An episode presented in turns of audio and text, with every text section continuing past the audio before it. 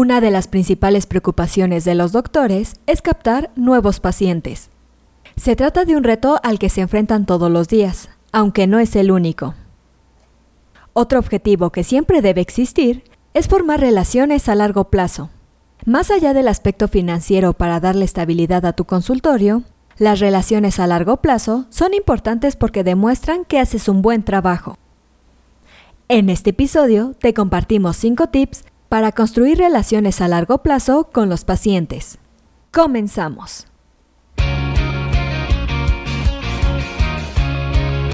Esto es Asismed, Asistencia Médico Legal, su empresa de responsabilidad profesional médica, en la cual te damos tips, conceptos y tendencias que te ayudarán a destacarte en el sector salud y evitar cualquier controversia con tus pacientes durante el desarrollo de tu profesión.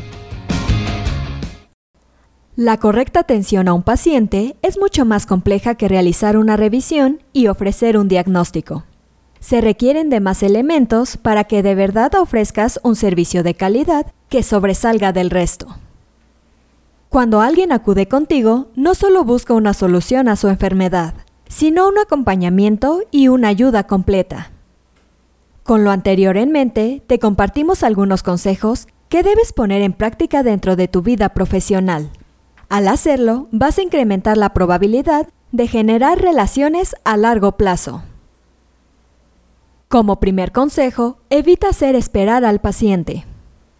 Considera lo que ocurre antes de que el paciente entre a tu consultorio. Una de las quejas más frecuentes es el tiempo de espera.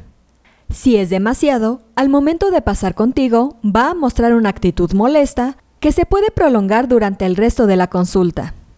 Y eso no es todo porque los errores de este tipo provocan que decidan cambiar de médico.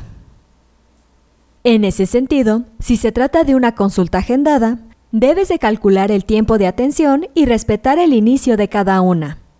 De esta forma, se reducen los espacios entre cada consulta y así se respeta la hora de inicio sin afectar a los pacientes. Como segundo consejo, complace a todos los pacientes por igual. No importa si se trata de un paciente que acude contigo por primera vez o ya te ha visitado antes. Existen algunos aspectos que jamás pueden faltar. Recuerda que desde el juramento hipocrático se menciona que debes atender a todas las personas por igual. A partir de la calidad de tu servicio, es que decidirán si requieren regresar contigo o te cambiarán por alguno de tus colegas. De igual forma, los pacientes que ya te han visitado en ocasiones anteriores conocen tu forma de trabajar y por eso han decidido regresar. Tienen una alta expectativa y en caso de no cumplirla o defraudarlos, será el fin de la relación. Sin importar si es un paciente que acude contigo por primera vez o si ya te ha visitado previamente, debes ofrecer una atención óptima que los motive a regresar. Aunque puede parecer sencillo, en realidad es un fuerte reto al que se enfrentan todos los médicos, y no todos consiguen resultados satisfactorios.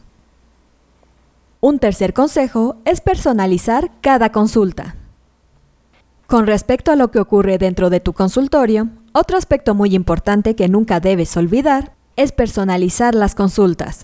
Siempre llama al paciente por su nombre o apellido y ofrece un saludo cálido y de cortesía al momento en que el paciente pase contigo. Recuerda que ya no es necesario que exista un apretón de manos, sino con un simple buen día. Y procura nunca perder contacto visual para que el resto de la atención fluya de manera natural. Durante la consulta, resuelve todas las dudas que el paciente te haga.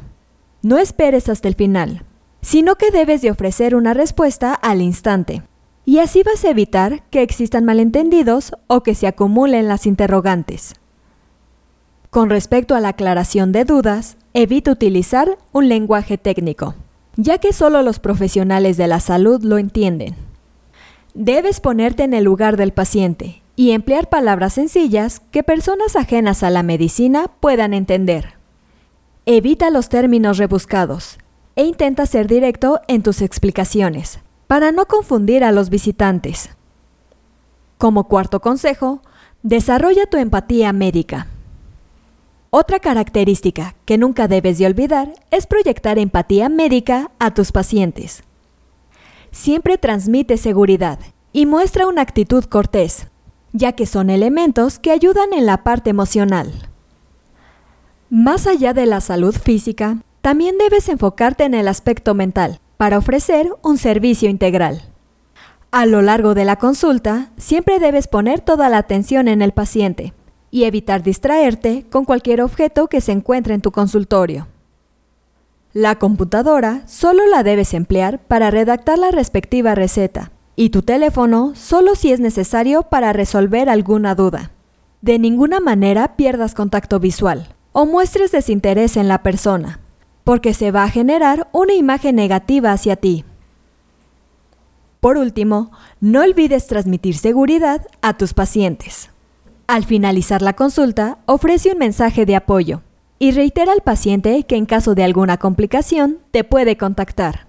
Si tienes página de internet o redes sociales, es el momento preciso en que debes hacer mención de ellas. Inclusive, si cuentas con una tarjeta de presentación, puedes entregar una.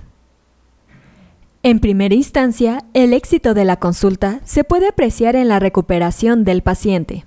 Aunque otra forma de medir la calidad de tu servicio es observar si las personas regresan contigo cuando presentan otro problema de salud. La idea es triunfar en ambos aspectos, porque es lo que te garantizará que cumpliste con todas las expectativas.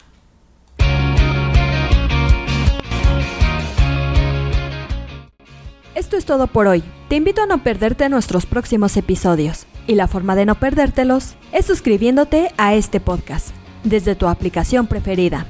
Y si te ha gustado este episodio, no olvides compartirlo en tus redes sociales y con tus colegas. Si quieres disfrutar de más contenido, visita nuestra página en www.asistenciamedicolegal.com, así como nuestras redes sociales como Facebook, Twitter, Instagram, YouTube y TikTok. Hasta la próxima.